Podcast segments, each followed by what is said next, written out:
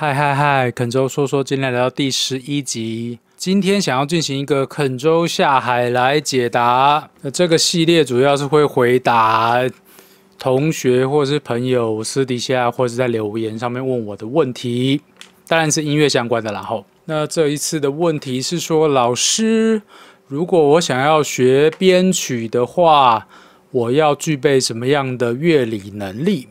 其实这是一个非常好的问题，尤其大家知道，我现在正如火如荼在办一个编曲营的活动，就想说借由这个问题来一系列的介绍编曲需要的相关知识吧。从单音来开始讲好了，你可能必须要知道大调音阶、小调音阶，就是哆、瑞、咪、发、嗦、拉、西啊，它这些音程会给人听觉上什么感受？然后呢，这些。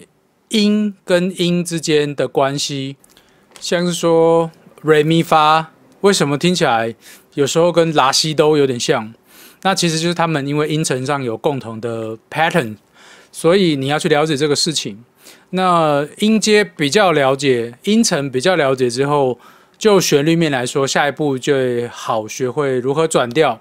也就是大家常常说的什么 key 什么 key，它是什么道理？A key 就是把 A 当哆，G key 就是把 G 当哆，然后推算出一连串的哆来咪发嗦拉西哆这样子。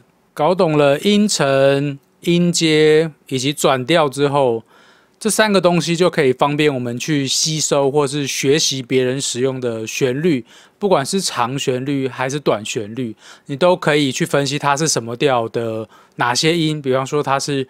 呃，F 调的咪瑞哆，或是 G 调的拉西哆啊，这种，如果你有类似的相关知识的话，你就比较容易把别人的旋律或者自己的想法做建档。我想这个应该不只是对编曲的目标，或者是你要做创作的人，应该也非常的有帮助。就是尽量去了解单音旋律音跟音之间的关系，跟。渐渐你可以听得出来说，哦，原来它是某一个动机，同一个音音程的群组去发展这样子。那单音上的旋律，接下来就是要去学有升降的音阶，比方说和声小调，呃，大小调互转，或是像调式音阶这种，为什么可以哆来咪升发嗦拉西哆，或是哆来咪发嗦拉降西哆，这些要怎么使用？那你越来越多，就像背单字一样，你的单字越来越多，你可以做出来的东西就越来越多。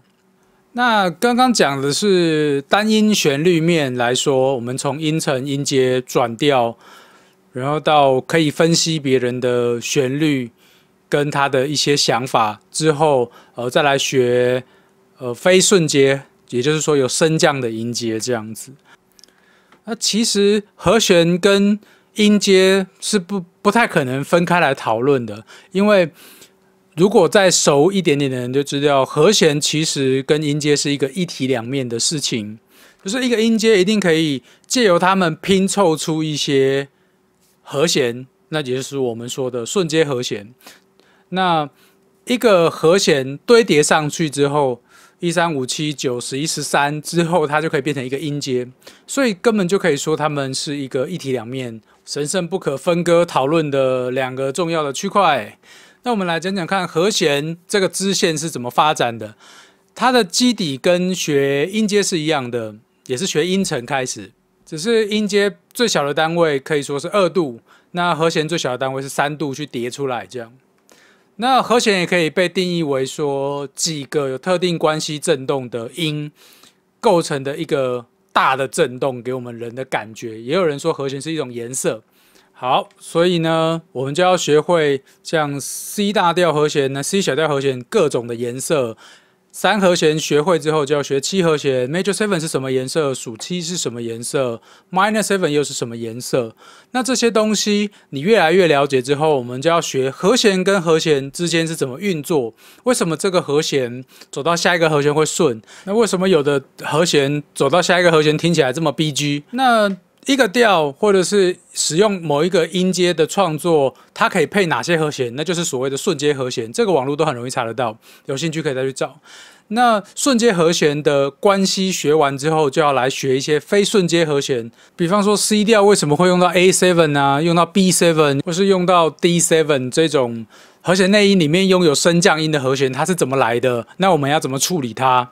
整理一下和弦的支线，也是从音程出发，和弦的组成，各种和弦的颜色，然后探讨到跟音阶的关系。第一步就是瞬间和弦，然后搞懂之后，就再来搞懂非瞬间和弦怎么用。之后这个是选择性的，你可能可以去了解 chord scale concept，就是和弦音阶法。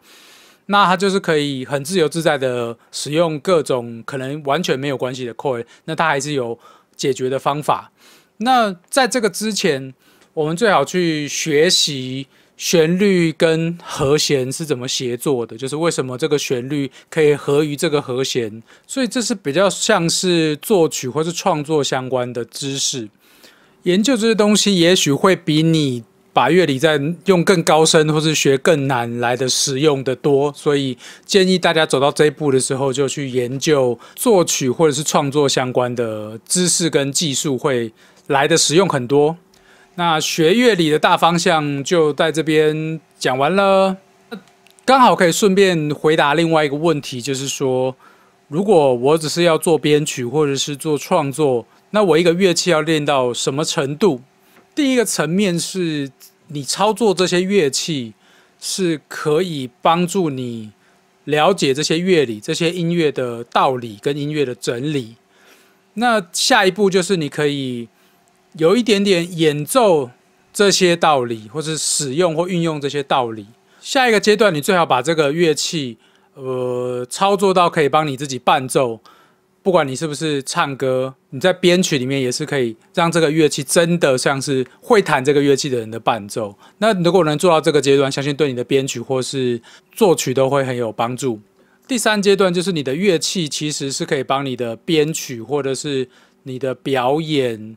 你的想法做很多的加分，或者是更有辨识度，参与你这个个人独特性的塑造，那就是更好。所以我建议，如果练一个乐器，呃，至少练到第二阶段跟第三阶段之间。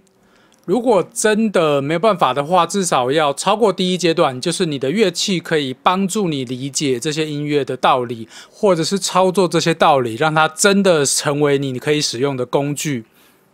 而且我越来越觉得，我小时候练的吉他在编曲里并没有白费，是我每一轨的编曲，我怎么修都跟我来自于以前练吉他或者是仔细听乐器演奏的经验有关。也可以说，每一轨都变得好像是我吉他演奏的延伸。所以我就很强烈建议的大家，如果要学编曲或者创作的话，至少乐器要到我刚刚讲的第一阶段多那。